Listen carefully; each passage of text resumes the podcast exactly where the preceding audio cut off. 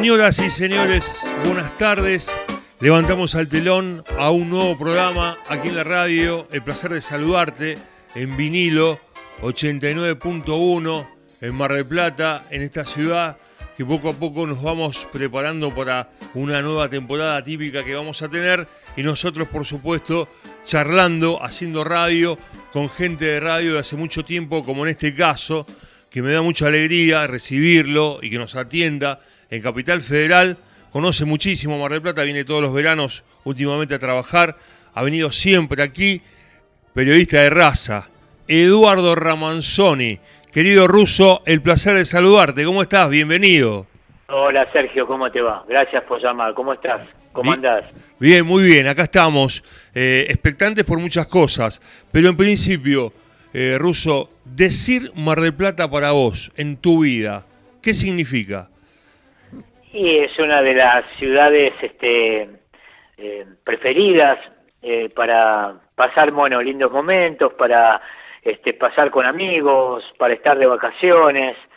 He ido infinidad de veces. Creo que es la ciudad este, de la Argentina que más veces visité, donde más tiempo estuve.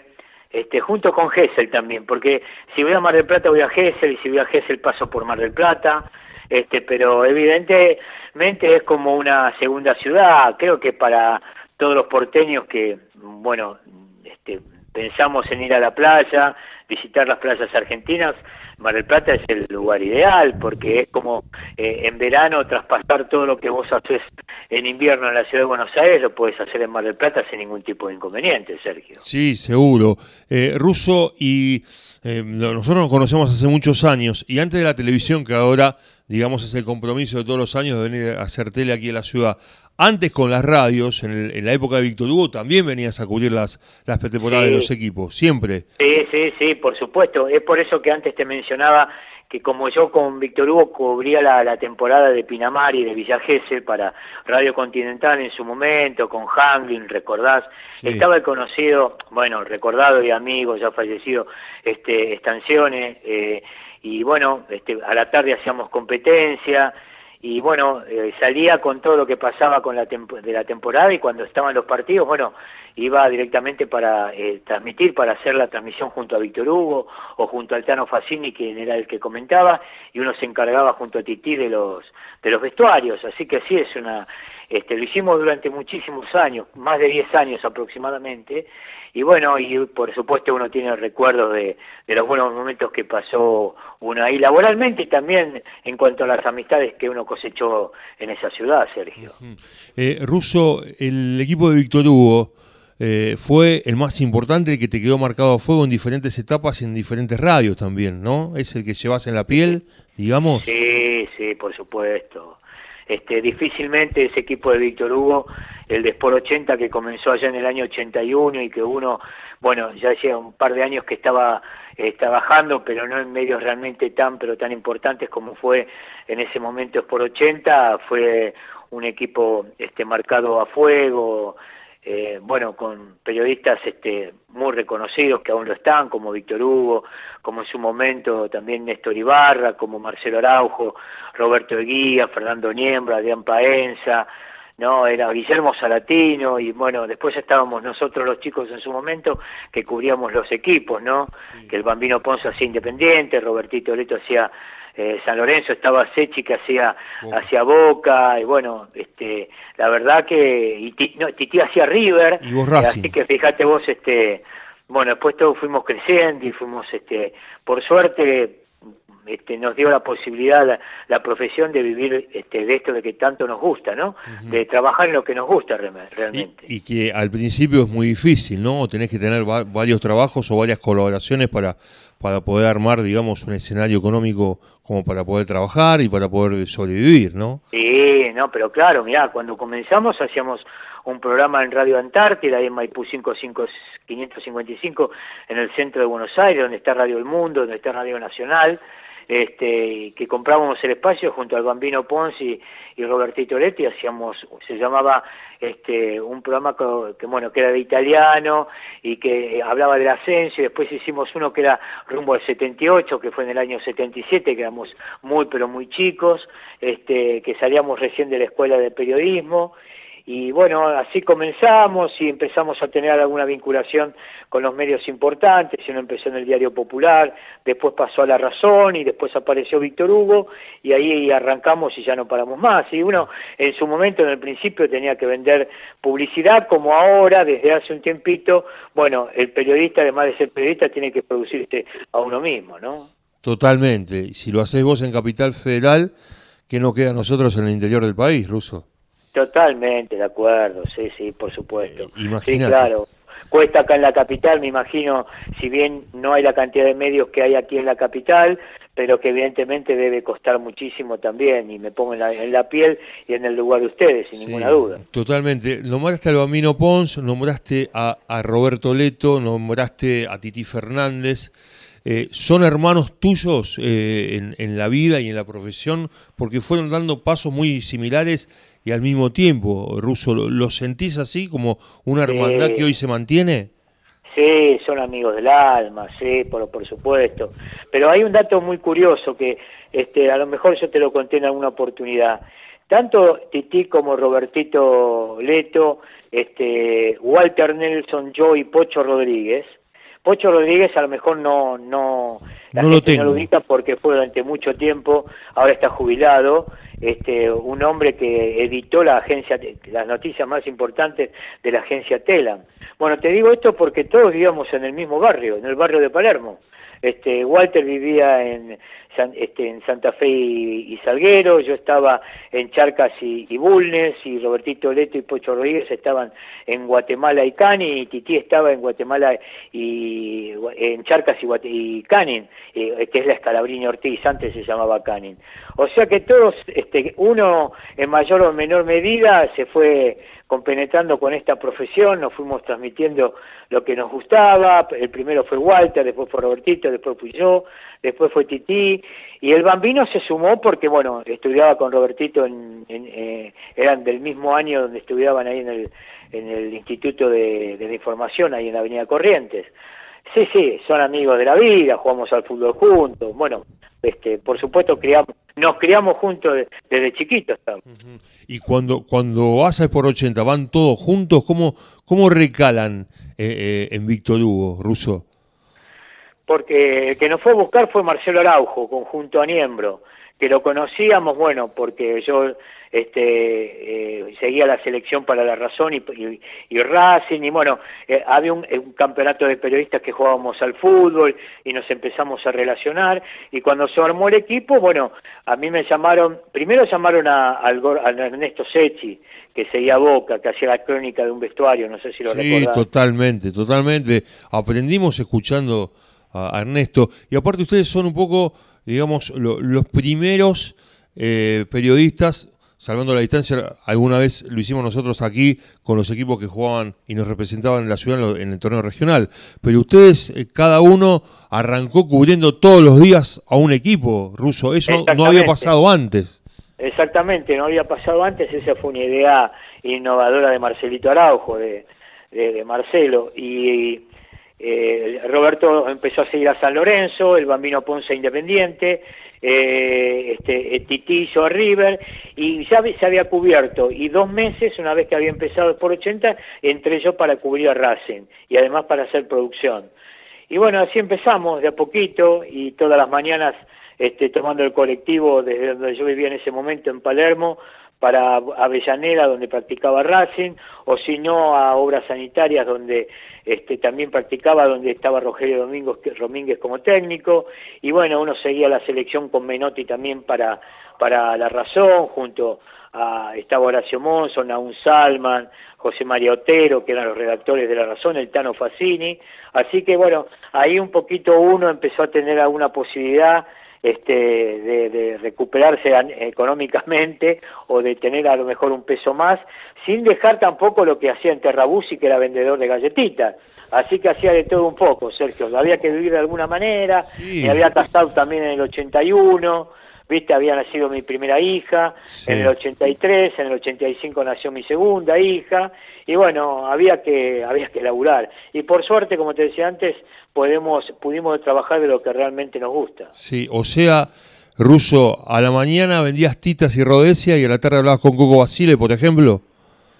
sí, a lo mejor este, eh, este, cuando trabajaba a la mañana cortaba, como tenía cierta independencia, y iba, me iba para la práctica con un 128 amarillo que tenía en su momento que siempre me dejaba en algún lado porque no estaba en buenas condiciones. Después lo cambié por un Citroën C3, por un, un Citroën 3CB y este y después seguía la tarde vendiendo galletitas, y volvía temprano y volvía tarde a casa. Y el programa, también iba al programa, es decir, que empezaba a las 7, recordá, y terminaba a las 9 de la noche. Sí, o sea que tu casa llegabas a 10 y media, más o menos. Sí, llegaba, sí, y al mediodía también había un programa cuando tenía que ir por la producción, o sea, que uno piensa hacia la distancia que vivía mil en esa, pero este como éramos jóvenes no no no nos molestaba. ¿Y cuántos años estuviste en Terrabuzzi, Ruso? No, habré estado cinco años, hasta que cuando vine del Mundial 86, habré, no, más, poco más, habré empezado en 79 y largué cuando volví del Mundial en el 86, porque ahí me dijeron, este, o te dedicas directamente a la empresa o al periodismo, y yo no dudé, perdía mucha plata, pero no dudé, lo hablé con mi esposa, en ese entonces con Azucena y le dije, mira, tenemos que, este, tengo que tomar una determinación y ella me apoyó, que Dios la tenga en la gloria, me apoyó siempre, diciendo, vamos a tener alguna alguna penuria económica, pero hacer lo que vos te gusta y largate a. Y esa fue la que me este, incitó a, dejar, este bueno, a, a elegir por el, por el periodismo. Eh, eh, ¿Cuánto hace que envidiaste, Ruso? Lo hablas con mucho amor de tu señora. Y el 13 de diciembre del año pasado, hace poco. Hace poco. ¿Y, y cómo, cómo estás sobrellevando todo esto? Y es una vida totalmente distinta, Sergio.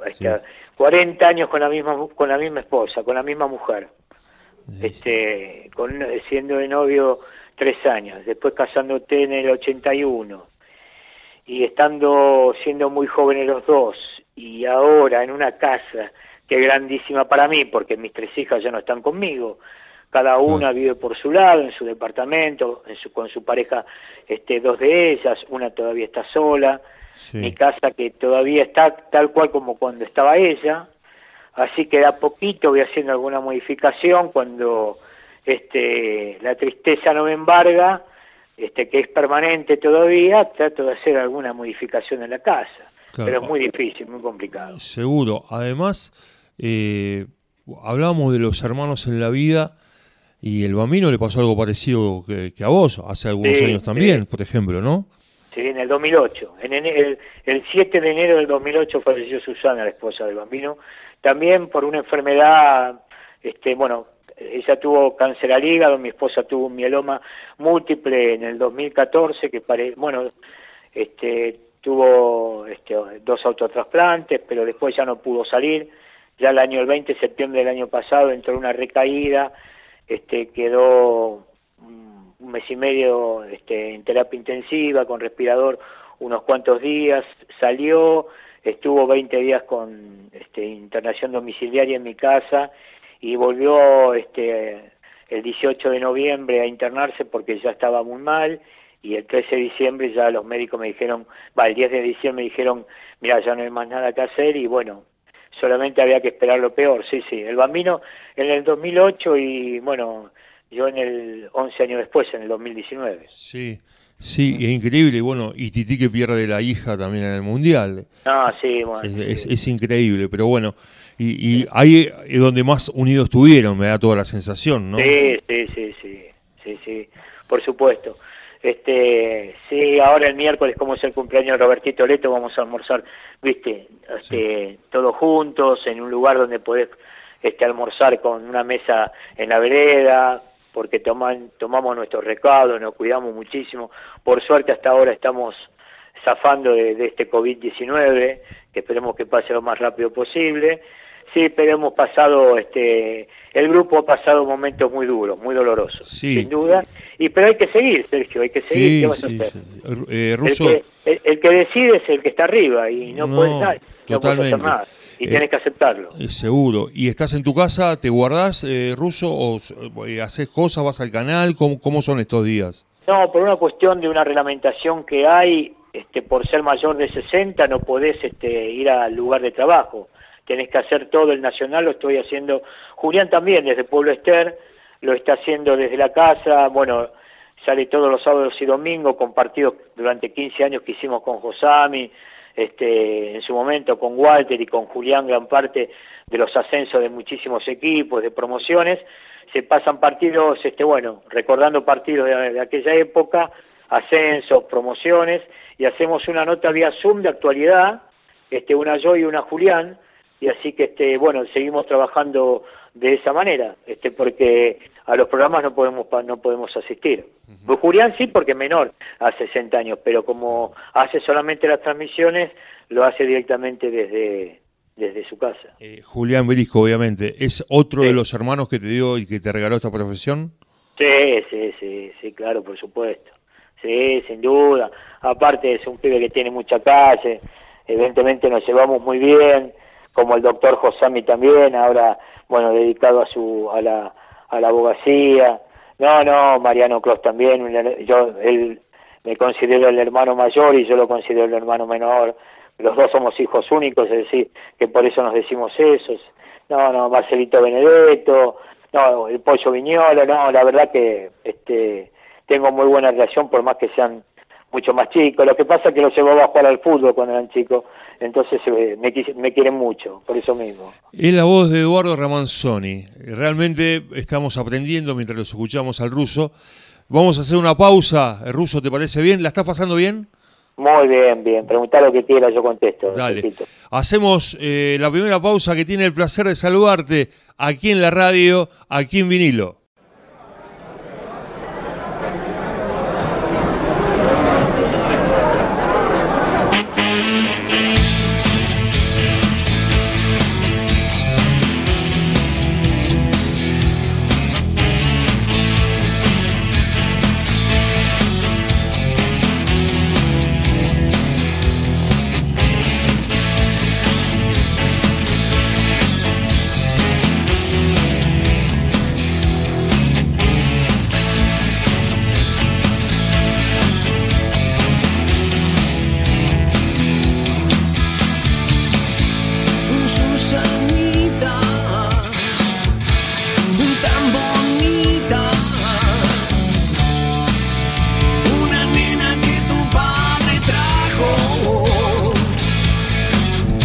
Segundo bloque, arrancamos a full con los redondos y el ruso Ramanzoni. Ruso, ¿te gustan los redondos? Además, sos de esa época, ¿no? A full. Sí, sí, sí, por supuesto, sí. Me gusta. La verdad que, salvo que los Beatles, que es de nuestra época, de todos nosotros, este, pero el resto, me gusta la música en general y escucho de todo, ¿eh? Este, no, no, no tengo preferencia por nada, sino este, la música la sigo Generalmente tengo radios en el auto cuando voy, pongo mucho FM, pongo la Blue, pongo Aspen, este, más allá de, escuchar, por supuesto, las noticias del día y estar informado, ¿no? Pero me gusta, me gusta, me gusta. Eh, vos sabés que recién hablabas del ascenso, de ese mundo que es el ascenso, ¿no? Los partidos, los viajes, eh, nosotros lo, hemos experimentado con Aldo Civi, y automáticamente me quiero acordar de aquella finalísima eh, que, que, estuviste, que, eh, la llevaste adelante, el caso de Aldo Civi Almagro en la cancha de Arsenal, Ruso, son esas típicas finales de equipos de ascenso que quieren llegar a primera, ¿no? ¿Cómo llovía ese día? El frío que hacía, ¿no? Cómo estaba la cancha, efectivamente, sí, fue un partido muy emocionante. Un Aldo Civi, bueno, que lo seguimos mucho, ¿te acordás? Lo, lo dirigía Gustavo Álvarez, estaba Somoza en la mitad de la cancha, estaba Chávez, este, fue un campeonato, la verdad que hemos tenido últimamente ascensos realmente muy este, apasionantes, muy interesantes, con mucha adrenalina.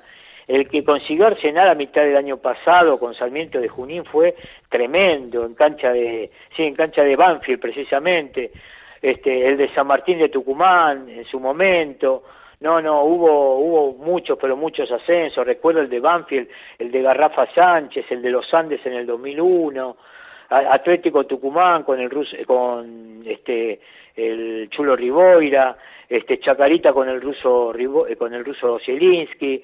No, la verdad que este eh, las finales de ascenso son este, partidos espectaculares, emocionantes, sin duda. Además, ahí en el ascenso, a través de los años, Ruso, has hecho amistades, tenés buenos amigos que son de toda la vida, ¿no? Recién nombrabas al Chulo Rigoy, al, Ruso Zielinski, eh, a, técnicos muy importantes, jugadores también, a Rafa Sánchez, ¿no? Que uno en los viajes, yendo, viniendo, te los cruzás y empiezas a, a charlar un poco, ¿no? Sí, sí, sí, claro. Y el ruso, este, compartimos también este, el mismo el mismo patio ahí en el bañario 12, donde están nuestros amigos, ¿no? Sí, claro. Los, de Giovanni, cuando he este, compartido la carpa, es mejor, mejor dicho, una, una, carpa al lado de otro, y bueno, con la esposa del ruso y la verdad que realmente es un tipo bárbaro, ¿eh? un tipo con una simpleza y con una humildad el ruso Siliski, que la verdad que me alegra que le vaya tan bien ahora como técnico, no solo de, del ascenso, sino ya instalado definitivamente en, en la primera. ¿Extrañás la adrenalina, Ruso? ¿Extrañás los viajes, el ir, venir, las transmisiones, la cancha, ir a buscar las acreditaciones, eh, viajar, el horario del partido, preparar el bolso? Y, lo que fue, lo que pasa que fue parte de, la vida de uno, ¿no? Esperando la designación o esperando que te llame el productor para decirme cuándo viajo, qué vuelo tomamos, cómo vamos, quiénes vamos, qué partido, si hay previa, si no hay previa. Sí, sí, bueno, pero bueno, ya vendrá. Este, hay que esperar nada más. Eh, se está haciendo largo, ¿no? Y creo que a mí se me va a ser más largo si no levantan esta prohibición de poder ir a trabajar, ¿no? Sí, claro. Pero bueno, esperemos, tengamos confianza que esto ocurra rápidamente, esperemos. Y en la cobertura de los mundiales, ¿cuál es el que mayor recuerdos tenés, el que llevas en el corazón? Todos, obviamente.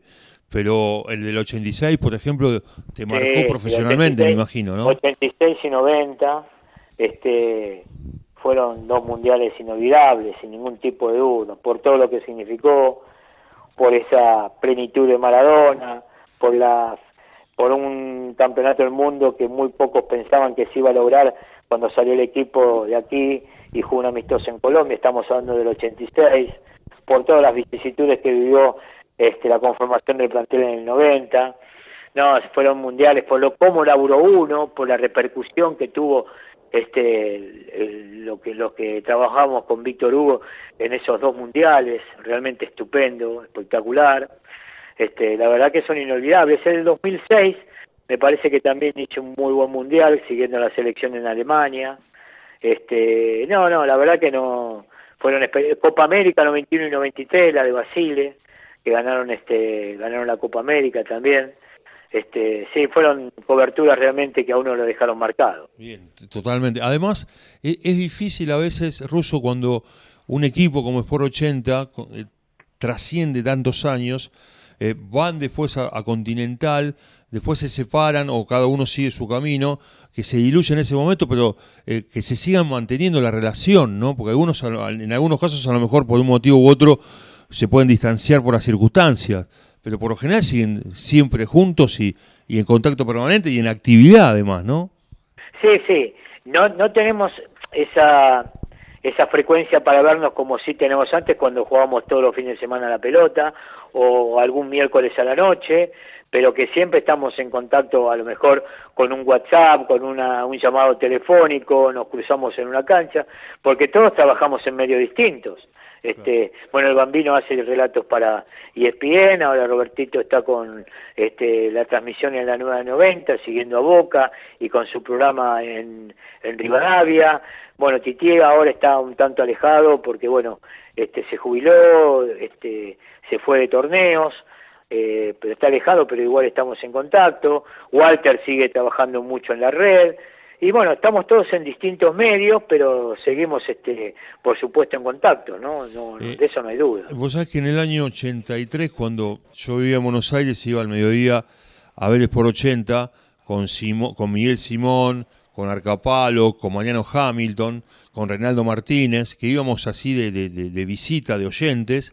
Eh, yo lo veía, por ejemplo, porque me, hiciste acordar la anécdota que vos trabajabas en Terrausi y Titi vendía cuadros o tenía una casa de cuadros. Sí, exactamente, exactamente. En, era quedaba en Guatemala y, y iba al taller, estaba en un subsuelo, en Guatemala y El Salvador. Este, vendía, sí, hacía muchos artículos de bronce, ceniceros, y también, bueno, armaba cuadros. Eh, con Víctor Barrabecchia, que era el socio en su momento, que también es un amigo de la infancia nuestra, pero que no se dedicó al periodismo, pero ahora está radicado en, en San Martín de los Andes, sí, sí, claro, cada uno, por eso, y Robertito trabajaba en el Museo de Bellas Artes, eh, este, haciendo periodismo. Así que sí, el bambino trabajaba como administrativo en un lugar que, tratando de hacer memoria, este y bueno también hacía periodismo y tenía otro trabajo porque evidentemente y mientras vendíamos publicidad para el programa hacíamos lo que podíamos Sergio nos gustaba. Eh, Víctor Hugo es, es tu maestro es tu espejo en esta profesión ruso y pero mira a Víctor Hugo lo conocimos antes del 81 nosotros escuchábamos radio este o sea, escuchamos hora 25 porque un día el bambino me dijo, ¿escuchaste a Víctor Hugo en la hora 25 en Radio Oriental? ¿Y cómo hago? Fíjate la frecuencia. Y bueno, yo me acuerdo que en la casa de mi mamá, donde ahora vive mi hija del medio, este, trataba de sintonizar la radio y hora 25 era el programa que tenía con Dardo Luis Gregores, que era el, el, locutor y estaba Jorgito Crosa, estaba el doctor Da Silveira, que hacían un programa de la hostia a la medianoche en Uruguay y lo escuchábamos, ¿no? Y bueno, y, cuando íbamos a, Uruguay lo veíamos, fuimos en el, este, el mundialito fue en el 80, ¿no? O 79 en Uruguay. En el 80. fue en el 80. el 80. Este, bueno, ahí lo vimos este a Víctor Hugo, bueno, y fuimos a jugar al fútbol y hicimos un partido argentino contra el uruguayo, que te imaginas, terminamos las patadas, pero nada más que eso, después nos fuimos a comer un asado y cuando llegó Víctor Hugo acá, yo tenía un Fiat 600 y me avisó y yo lo fui a buscar al, al aeroparque y fuimos a comer a Pipo. ¿Te imaginas que Víctor Hugo entrando en mi Fiat 600, eh, color verde agua, 876, 850 era la patente, este y fuimos a comer a Pipo que lamentablemente cerró por esta pandemia. Tremendo, Ruso. ¿Qué, ¿Qué pasa con los restaurantes de Buenos Aires? Nosotros a Pipo íbamos siempre cuando vamos a relatar a Buenos Aires. Bueno, el otro día una, una reunión de gente que se quedó sin trabajo, de mozos que hacían 40, 50 años que estaban trabajando ahí, a ver si lo pueden reabrir, pero la situación está complicada no en Pipo, sino en muchos restaurantes, aquellos que no pudieron aguantar este, la, la pandemia cerraron y otros, bueno, haciendo delivery ahora en Capital, por lo menos aquellos que pueden poner las mesas en la calle lo hacen, ¿viste? Pero bueno, esa pulmón, todo el mundo quedó, la verdad, este muy golpeado y está golpeado y no sabemos cuándo vamos a salir hasta que aparezca la vacuna. Mientras tanto, la vida sigue y tenemos que acompañar todo esto de la mejor manera y no contagiarnos, Sergio. Sí, sí, sí, sobre todo eh, por esto, ¿no? Porque mirás atrás y es como que, que la vida que tenías antes se, se, terminó y, no es así. Después de la vacuna tendremos la revancha. Y está que devastado gran parte de del comercio, por lo menos acá en la ciudad de Buenos Aires, y las provincias están evidentemente con una, una alta circulación del virus. ¿Qué vas a hacer? Y que la gente también, escuchaba un médico ayer colombiano, que la gente no solo aquí, en, no solo en Colombia, no solo aquí en la Argentina, porque comparto, sino que en todo el mundo es como que se cansó o a lo mejor se liberó, se aflojó, no usa como tiene que usar el barbijo, no mantiene la distancia social, eh, hay reuniones familiares, reuniones sociales y ahí viene el contagio. Este, por eso, este, me parece que es el motivo del recrudecimiento o de la nueva ola de contagio que hay en Europa, ¿no? Y, que esperemos que acá no ocurra, pero este, si seguimos así, eh, donde se está prohibido jugar a la pelota y vos pasás por cada campito de la capital de Buenos Aires, están todos jugando a la pelota. Sí, sí. Además, el temor, teniendo en cuenta que el COVID está en los medios, ruso, ese temor que, que, se expande y que el abanico se, se abra de contagios, lamentablemente, ¿no? Claro. Sí, claro, seguramente, sí, señor, por supuesto. Por eso hay que cuidarse. Tomar los recaudos necesarios, nada más que eso. Sí, seguro, y, y, más este eh, en estas épocas. Ruso, eh, hablando de fútbol un poquito, eh, ¿vos estás de acuerdo con que arranque el campeonato este año? Se dice fines de octubre, principio de noviembre. ¿Vos creés que, que hay posibilidades que este año la pelota comience a rodar? Yo tengo dudas, espero que sí. Todos te dicen que eh, va a empezar a fin de octubre. Pero, por ejemplo, ¿cómo haces para que River viaje, bueno, en un charter a jugar con Talleres de Córdoba? Este, a jugar con este, Independiente, con Gimnasia de Lima, eh, perdón, esos dos equipos son del ascenso, con Godoy Cruz de Mendoza. Este, viste, eh, en la primera puede ser que se pueda a lo mejor este, enderezar o, comenzar, pero en el ascenso, en la B Nacional, con los contagios, con el, sistema de salud casi colapsado en Jujuy para ir, ir a jugar con Gimnasia Lima de Jujuy, a Santiago del Estero, a Tucumán, a Mendoza, a San Juan, donde, bueno, no están permitidos los, los vuelos este, de cabotaje, dicen que el 12 o el 15 lo pueden habilitar, pero hay provincias que están dispuestas a no habilitar los aeroparques, los aeropuertos, así que la verdad que es una...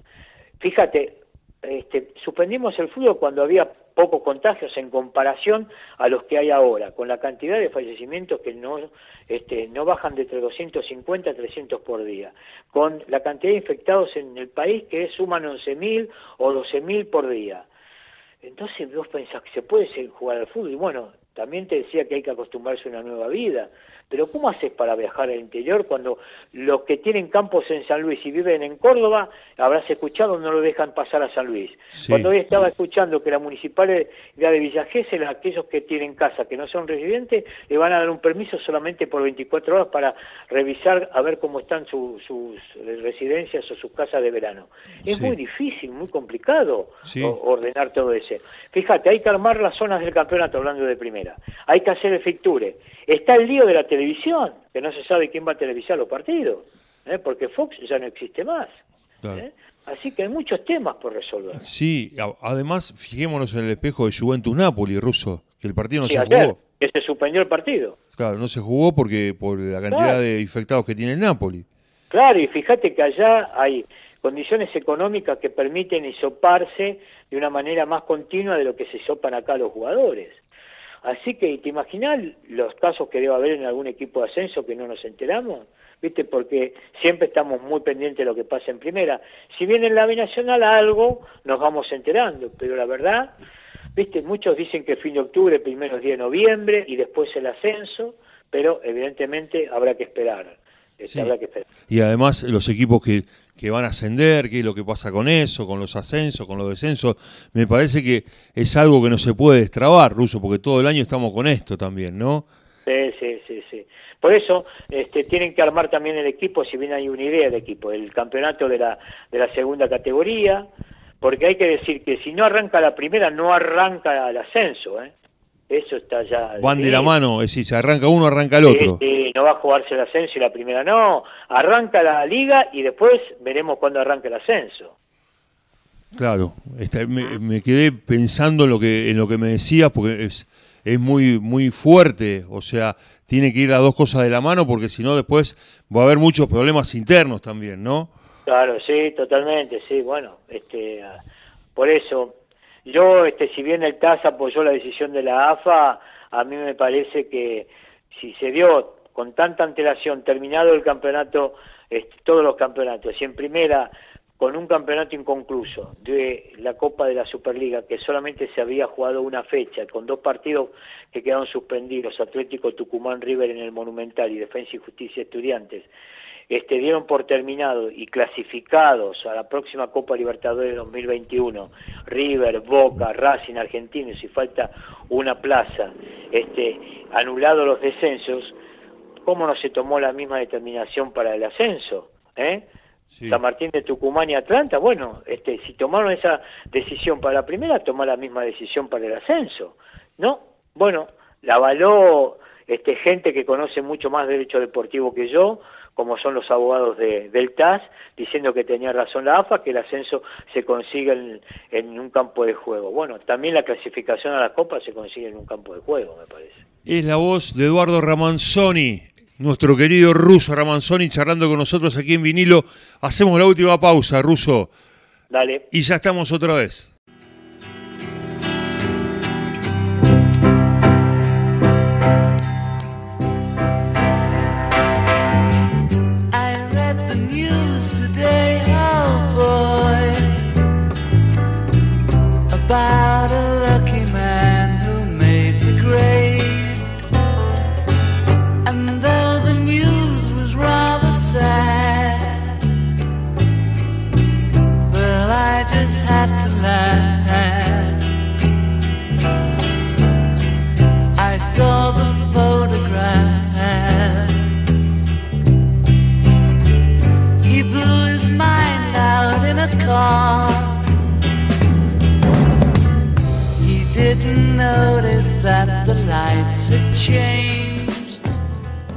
Último bloque, un poquito de los Beatles para arrancar. Sí, Liverpool se comió siete ayer. ¿Eh?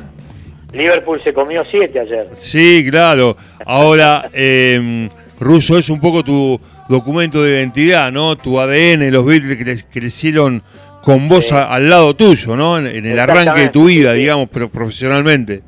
Sí, exactamente, así es, por supuesto. Por eso, cuando hablamos antes, te lo nombré en un primer término, sin ningún tipo de duda, como los Rolling, bueno, Rod Stewart, Phil Collins, bueno, ya desapareció Joe Cooker, este, bueno, todos aquellos de Woodstock 68, en el año 1968, este, que uno no fue, pero que estaba muy atento a todo lo que, lo que pasaba siendo un este un adolescente, ¿no? Y siendo muy chico que seguía, bueno, la música de esa época. Eh, ¿En algún viaje coincidiste con algún recital, no de los Beatles, o de, algún otro grupo que te, te gustó ir a ver?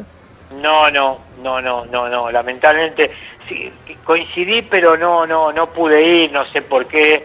Bueno, porque estaba muy metido con la pelota, Sergio, ¿viste? porque con la radio, con la radio tenés es este a lo mejor con la tele tenés un poco más de libertad, pero con la radio este, tenías, te levantabas a la mañana y hasta la hasta que se iban a dormir los jugadores no parabas, ¿no? Estabas muy pendientes. Porque la gente dice, uy, qué, bueno, qué bien la pasa, están 40 días en México. Se fueron y se cree que, que, van a pasear, ¿no? No, pero arrancábamos a la mañana con Titi, nos quedamos todo el entrenamiento y después íbamos a hacer el turno tarde para salir en los distintos programas y después venía competencia y llegaba la noche y estabas muerto, lo único que tenías ganas era comer algo y listo, ¿eh? te ibas a dormir. Así. Sin ninguna duda, y que no se te escape nada, ¿no? No, no, no, no, no, tratábamos que no, se nos escapa porque somos humanos y cometemos errores. Sí. Como se nos va a seguir escapando las cosas, pero bueno, tratamos de estar al pie del cañón siempre. ¿Y cuál fue la anécdota en toda tu carrera, la que más recordás, la que querés tanto, Ruso? El mayor recuerdo. Y es una que me parece que es la que cuento que antes de jugar, jugar el partido de Argentina con Corea en el Mundial 86, este, así pasaba Maradona y le digo, Diego, mira, tenemos una previa bastante, bastante larga mañana con Víctor Hugo, ¿podemos grabar una nota? Y me dijo, sí, dale, me baño y salgo. Y salió y grabamos una nota de 20 minutos, las típicas notas que se hacen de, previa de, una transmisión. Eh, qué le parecía Corea, eh, Corea, qué le parecía este, cómo jugaba, cómo si iban a marcar con cuatro en el fondo, con tres, con esto, con lo otro y este y bueno la pasé en la previa y Argentina ganó el primer partido. Y cuando viene el segundo este pasa por al lado mío te digo digo tenemos que hacer la nota porque este te acordás que lo que hicimos para la previa y ganamos uy tenés razón.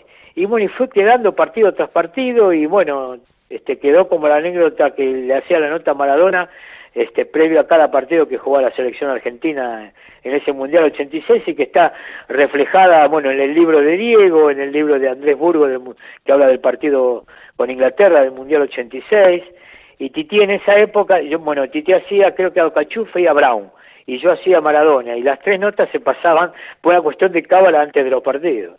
Claro, una cábala tremenda, y me imagino cuando se enteró Bilardo, ¿no? Que nos faltara. No, sí, por supuesto. También grababa Bilardo. Sí, también lo grababa a Carlos. Era, eran previas de cuatro horas y no era con teléfono celular, no existía el teléfono celular. No, en el 86 no, era todo grabado. No, no, hacíamos con el grabador, a cassette, que ya ni se usan más, ni tampoco están esos grabadores.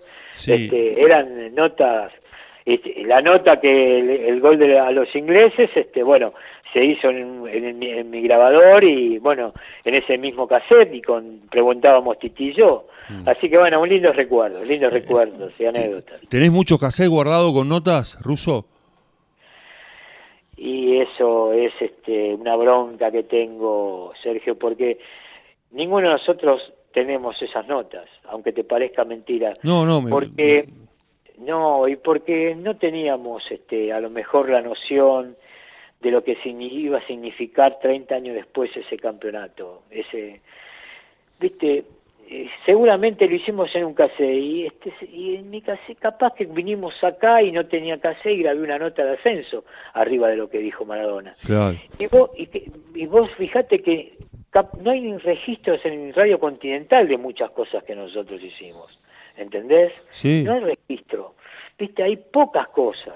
Víctor Hugo estaba buscando, me contaron y no encontró muchas cosas en, en el archivo de Continental. Hay algunas cosas de su relato, pero previas y todo eso, no tengo ningún caso, aunque te parezca mentira, y tampoco tiene el gordo, tampoco tiene tití, este, porque le pregunté, me dice, mira, yo me acuerdo todo, casi día por día lo que hicimos, pero no tengo nota, este, salvo que a lo mejor, pero no, yo ya revisé y no, no tengo nada, lamentablemente no tengo nada. ¿Y cómo, cómo viviste vos que estabas con los auriculares puestos? No sé si estabas cerca de Víctor Hugo o no en la cancha. Atrás. El, día, el día eh, de barrilete cósmico. ¿Qué sentiste en el gol de Diego mirándolo y escuchándolo por Víctor Hugo? Un gol que es dinosaurio, un gol de todos los, Ah, de, sí. de todos los tiempos. Estábamos atrás con Titi porque en ese momento, si bien este, el pupitre era para el comenta- dos comentaristas y el relator, y estaba el, el locutor, atrás tenía lugar, no había la cantidad de periodistas en el 86 que hay ahora en cara mundial. Este, podías además ser un poco más flexible todo. Este, con la credencial pasabas a todos lados. Ahora ya es imposible. Y yo me acuerdo que agarró la pelota y cuando pasa a la mitad de la cancha yo ya me paro, ¿viste? Porque quería ver bien. Y bueno, este cuando hizo el gol terminamos abajo en una contra una baranda, abrazado Tití, este Víctor Hugo este relatando de una manera impresionante, ¿viste? Este la verdad que fue una cosa y cuando fuimos al vestuario, el festejo que había, que el alarido y el grito y el festejo duró, este, no sé, este se seguía jugando el partido 10 minutos después seguíamos gritando el gol no no no no creyendo lo que había hecho este monstruo de la del fútbol que fue Maradona lo que apiló a la gente. Tremendo fue tremendo no fue algo es algo inolvidable inolvidable la verdad. Mi esposa me acuerdo que estaba en la tribuna y bueno fue algo tremendo este tremendo. Eh, ¿Tenés alguna camiseta guardada a lo largo de estos años? Sí, ¿Algo, algo sí, bueno, guardado? sí, tengo la tengo la de Diego, la del 86 y tengo la de Diego del 90 que me han ofrecido los coleccionistas, pero una Fortuna. plata enorme para comprármela, pero no, no se vende, no, está en una caja de seguridad en el banco, bien guardadito, eso es un recuerdo este para toda la vida, después Sí. mis hijas que hagan lo que quieran, pero me parece que la quieren mucho más que yo, este, a esa Eh, eh, ¿Tenés la, la azul, la, la que le hizo gol a los ingleses? No, no, las dos que tengo no me las dio cuando terminó el partido. Me las dio en un entrenamiento, una de ellas cuando estaba haciendo, cuando terminó una nota. Las dos son de bastones este, celestes y blancas. Ah. Este, eh, la, la tradicional. Una con la que dice la Le- Lecoq, este, que era la del Mundial 86, este, y la otra, este, la del Mundial 90, que están firmadas por él después de 20 años. Me la firmó en el 2006, cuando la llevé a Alemania, porque me la pidieron los chicos para colocar en la escenografía de que hacíamos el, el programa ahí en Herzogenaurach, 2006, y ahí aproveché, digo, firmámela, y me la firmó, y hoy están guardaditas, firmadas. Una me la dedicó a mí, otra se la dedicó a mis tres hijas. Eso es eh, el máximo tesoro que debes tener en tu carrera, ¿no? Sí, después tengo una de, Ramo- de Rubén Paz, de la selección uruguaya, una del Turco García este, también. Pero no, no era, eh, pedía ocasionalmente, en, en hechos realmente muy, muy Sí, importantes. sí. Muy ¿Y, y importante. a Diego se, se la pediste después de un partido o Diego se, te la dio sin No, que en vos un se la entrenamiento. Diego, no tengo camiseta, me tenés que dar una. Y agarró, fue a, a la habitación y me trajo una, y en el 90 exactamente lo mismo. Mm. ¿Y ¿Seguís manteniendo la misma relación con Diego que entonces? No, ahora hace muchísimo que no hablo con él, mucho, mucho, mucho. Sé que si lo veo me le doy un abrazo, pero interminable, y él supongo que va este, a retribuirlo de la misma manera. Pero no hace mucho, al dejar de ir yo a los entrenamientos, él también, este, bueno, estuvo mucho tiempo afuera, pero guardo una un amor incondicional hacia él como futbolista, sin ningún tipo de duda. Ahora, con tantos años que han pasado, Russo, ¿vos valorás ese orgullo profesional que tenés de haber hablado con Diego todos los días en el Mundial, eh, hablar en la previa de cada transmisión, tener camisetas de él, eh, Sí, en el mejor momento de Diego aparte, ¿no? Sí, no, pero además este seguimos este con eh, eh, con el Bambino cuando estaba practicando para volver a jugar con el profesor Valdecanto, fuimos a 25 de mayo un par de veces donde él se concentró, fuimos al casamiento de Maradona, tengo la, la invitación de Diego al mundial, este, al, al, casamiento, o sea que son este, momentos imborrables esos, este, que bueno. Vos, vos sabés que yo tengo una anécdota con vos de hace muchos años con Pelé. No sé en qué mundial fue, si en el 90 o en el 86 que vino a presentar una tarjeta de crédito, ¿te acordás? A Puerto ah, Sí, en el 94, ¿no fue? Creo que en el 94 o en el 90, no me acuerdo bien, que Pelé vino a presentar una tarjeta, yo estaba armando el libro y nos encontramos, Ruso, y entre los dos hicimos a Pelé. ¿Vos te acordás de eso? No. Tengo una vaga idea. Tengo una vaga idea. Sí, hicimos con un grabador, ¿no? ¿Cómo? Con el, creo que era con tu grabador o con mi grabador. No, no, no, Vos con tu grabador y yo con el mío, pero lo hicimos los dos juntos. Sí, ahora me acuerdo, sí, sí, exactamente. Eh, eh, preguntaba uno cada uno como para eh, como había tantos periodistas, nos agarramos nosotros, y yo, nosotros ya, yo ya te conocía, y nos pusimos en un costado y lo hicimos un rato más. Exactamente, el 90 fue, sí señor, 90. 90, 90, 90, sí, sí. Y tengo que agudizar la memoria, Sergio. La verdad, no soy, no soy muy memorioso, ¿eh? ¿No? Porque Fabri me dice, ¿te acuerdas ese partido? Y digo, ¿cómo te acuerdas de eso, Alejandro? Este, y, él es una cosa espectacular las cosas que se acuerda. Y yo capaz que me preguntan de un equipo y te armo la, la defensa de un año y la delantera de otro, ¿entendés? Porque se me confunde, pero bueno. Y puede ser. Ahora, Russo, te ponen formaciones de equipos. ¿Sí? De equipos importantes que salieron campeones. ¿Te, ¿Te acordás de los 11 o hay alguno que se te puede escapar? Y la del Mundial 86, me acuerdo de no, Pero ponele un equipo, un Racing, por ejemplo. Sí, sí. O, un Independiente. no, los Racing, sí, bueno, sí, Racing por seguirlo tanto tiempo. Sí. Sí, este, la de la Supercopa 88, que jugaba Filiol.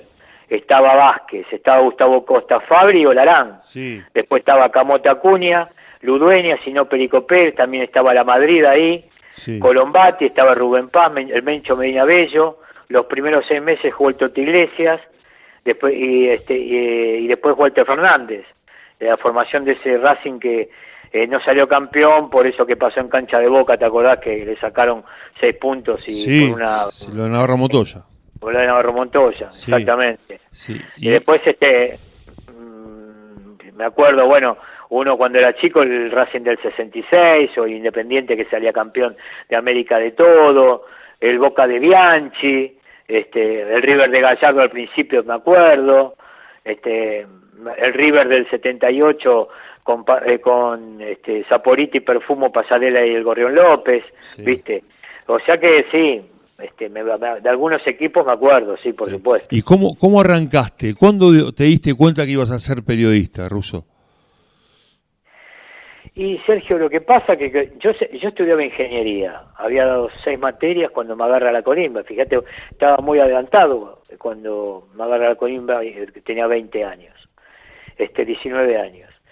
Y este y no me agarró el número 970, me tocó Marina. Era fue el primer año que pasaba de los 14 de los dos años que hacía de Marina a los 16 meses que hacía después a, a partir de la categoría mía. Y la verdad que no la pasé bien, falleció mi papá en el medio de la, cuando estaba haciendo la colima de una, de una muerte súbita, este, y en ese tiempo yo jugaba al fútbol además y dejé de jugar y este, dejé de estudiar y fueron un año y medio muy duro con mi mamá, donde no sabía qué hacer, no pude, ya la cabeza no la tenía para seguir y, y mirá que mis compañeros de facultad me vinieron a buscar y, este, y no pude seguir y estaba perdido en la vida, la verdad que estaba perdido. Y Roberto me dice, Ruso, ¿por qué no venís conmigo a hacer el curso de, de periodismo que nos gusta? vamos a la cancha, nos gusta la, la pelota, este, por lo menos este, sabemos leer y escribir. Y así me enganché, y así me fui enganchando, me fui enganchando, me fui gustando y ahí fue arrancando. Así empecé. O sea, te lleva Leto, arrancás con él. Exactamente, él ya había hecho un año de periodismo y yo después arranqué y bueno, pero los de esa generación, Sergio, somos autodidactas todos. Aprendimos, aprendimos en la generación más que en las escuelitas. No es como ahora que hay escuela en todos lados, perfeccionamiento, la carrera universitaria de ciencia de la comunicación.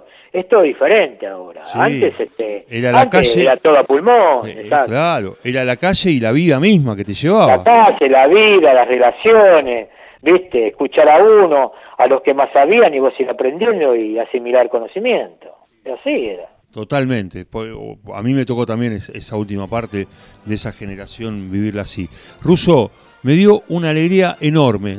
Ante todo quiero agradecerte que me hayas atendido y que hayamos eh, charlado tanto tiempo y siempre me acuerdo y valoro cuando venís a Mar del Plata, vas a la cabina a saludarme y eso para mí es un premio interior, es una medalla que tengo y sabés que es así. Tengo la foto además que nos sacamos e, ese día.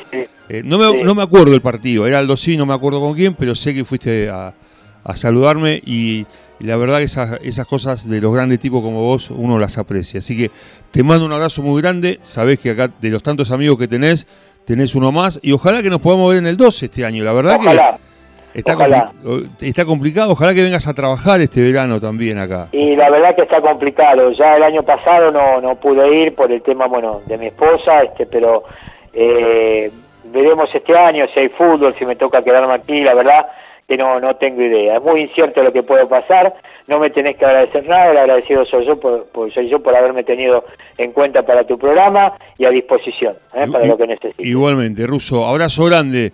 Que tengas un, buen final de año. que te vaya bárbaro. El ruso Ramanzoni con nosotros aquí en la radio, aquí en vinilo, hicimos radio en 89.1. El placer de saludarte. Hasta la próxima.